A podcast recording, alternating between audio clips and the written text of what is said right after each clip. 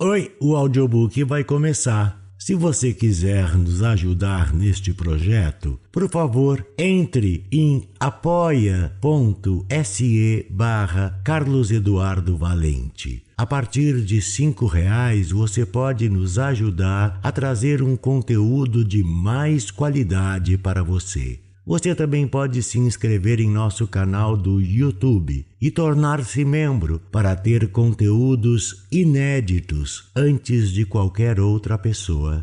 Espero que gostem do que vão ouvir. Um grande abraço a todos. Perdidos na Escuridão, de Tiago Moretti. Narração de Carlos Eduardo Valente. Prólogo. Gabriel Espero que ao ler este bilhete não faça nenhuma bobagem. Meu amor, eu sei que nosso relacionamento está cada dia melhor. E eu lhe prometi ser a mulher da sua vida e construirmos uma família. Mas o inevitável, o inevitável nos leva a outros caminhos e infelizmente agora preciso quebrar a nossa promessa e deixar nossos sonhos para trás. Gostaria de poder lhe explicar melhor, mas não posso. Entenda, não é que eu não queira, apenas não é mais possível seguirmos juntos. Para seu bem, torço para que você nunca mais me veja novamente. Por favor, aceite e siga sua vida. Com amor, Daniela Silésia. Capítulo 1 do 13 terceiro andar, Gabriel podia ver boa parte da cidade de São Paulo.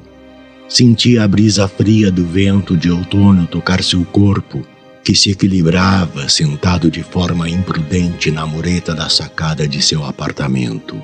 O vento lhe empurrava contra a queda mortal, como que lhe aconselhando a não cometer um ato tão triste. Acabara de ler um bilhete sem sentido escrito por sua noiva. Ele não a teria levado a sério. Um bilhete tão mal feito, mas as roupas preferidas dela haviam desaparecido, bem como todos os outros pertences que mais a agradavam. Ele não entendia o motivo de ter sido deixado e as palavras enigmáticas, ao invés de acalanto, lhe traziam apenas questionamentos e angústia. Estava no auge de sua vida com seus 24 anos. Formado em educação física pela Universidade de São Paulo, onde também trabalhava, estava mais do que em forma. Jogava basquete e praticava karatê. Sempre foi uma pessoa estudiosa e calma. Há dois anos encontrara sua alma gêmea. Seu nome era Daniela, uma jovem de 20 anos, cabelos negros, branca como a lua, uma afeição meiga que ele nunca conseguiria levantar a voz ou praticar algum mal contra ela.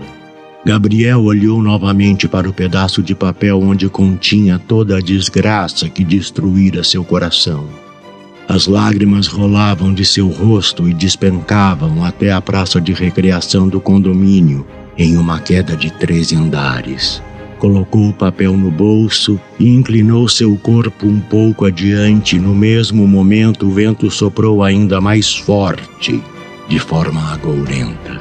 Os pensamentos dentro de sua mente se tornavam instáveis e apenas más ideias surgiam. Nunca fora uma pessoa radical em nenhuma área de sua vida, ainda mais em relação a mulheres. Ter aquele tipo de reação não condizia com sua personalidade. Apesar de ser chamado nerd, nunca lhe faltou o sexo oposto lhe enviando bilhetes ou convidando-o para sair, mesmo agora que estava noivo. Mas o amor de Daniela foi arrebatador. Tudo que ele sonhava como mulher tinha surgido em uma visita ao shopping center. Ele ainda lembrava quando estava comprando algumas roupas e a atendente deixou junto com as compras na sacola um papelzinho onde estava escrito seu nome e telefone. A saudade tomou conta do seu peito. Ela não tinha o direito de ir embora e desistir de uma história tão bonita. Então, naquele momento, decidiu que não iria desistir da vida. Amava estar vivo e, sobretudo, amava Daniela Silésia No momento de distração por conta de seus pensamentos conflitantes, seu corpo pendeu para a frente, depois para trás. Sua vista ficou turva. O chão gelado entrando em contato com seu corpo e depois disso, a escuridão. Do narrador Carlos Eduardo Valente. Contato carlão50 arroba gmail.com